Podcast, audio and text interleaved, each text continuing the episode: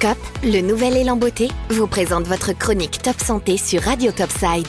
COP, votre soin du visage, anti-rides, anti-âge.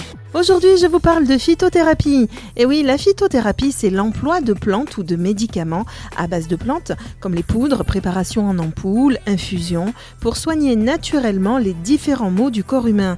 La phytothérapie est très certainement la meilleure approche pour prévenir, mais aussi pour soigner la majorité de nos maux du quotidien. Les plantes constituent une réponse de choix pour fournir, de façon naturelle, à l'organisme les substances nécessaires pour maintenir son équilibre vital. À travers les siècles et les continents, les hommes ont su acquérir la connaissance des plantes et de leurs propriétés thérapeutiques. Les médecines traditionnelles, comme la médecine chinoise, indienne, sud-américaine, africaine, sont riches d'une expérience accumulée depuis les temps les plus anciens. Aujourd'hui, l'efficacité de la médecine par les plantes est reconnue comme démontrée scientifiquement. Ces bienfaits incontestables pour notre santé et sa dimension naturelle ont permis à la phytothérapie d'entrer dans notre vie au quotidien. Les fruits, les racines, les plantes et autres substances naturelles ont toujours été connus pour leurs propriétés nutritives, mais aussi pour leurs vertus curatives. Le premier texte connu sur la médecine par les plantes est gravé sur une tablette d'argile, rédigée par les Sumériens en caractères cunéiformes 3000 ans avant Jésus-Christ. Ils utilisaient les plantes telles le myrte, le chanvre, le thym, le sol en décoction filtrée. Durant des milliers d'années, la phytothérapie a constitué la principale source de remèdes contre de nombreuses maladies. Aujourd'hui, elle est abondamment utilisée avec succès dans le monde par des millions d'êtres humains pour qui la médecine occidentale reste en grande partie inaccessible.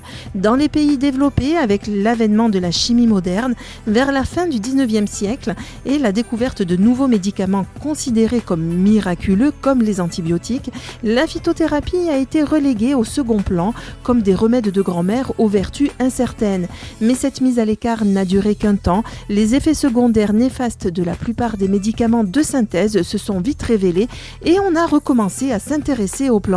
De nos jours, les progrès dans l'identification des principes actifs, la découverte de nouvelles propriétés pharmacologiques et l'absence générale d'effets secondaires des médicaments à base de plantes ont contribué à faire de la phytothérapie une médecine à part entière.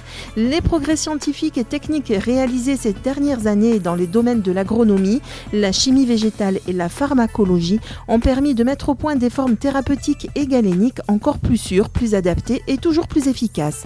Le 21e siècle est marqué par l'émergence d'une nouvelle phytothérapie qui réconcilie les traditions séculaires, l'épreuve d'une efficacité scientifique, une haute technicité garante de la qualité et la sécurité des produits, ainsi que le respect du végétal.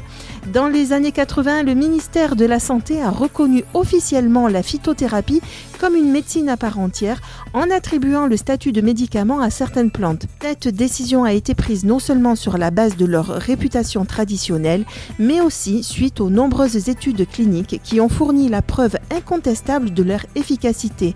On oppose souvent et malencontreusement les médicaments classiques, c'est-à-dire chimiques, à la phytothérapie. Il y a pourtant une place pour ces deux médecines l'arsenal thérapeutique car elles sont complémentaires.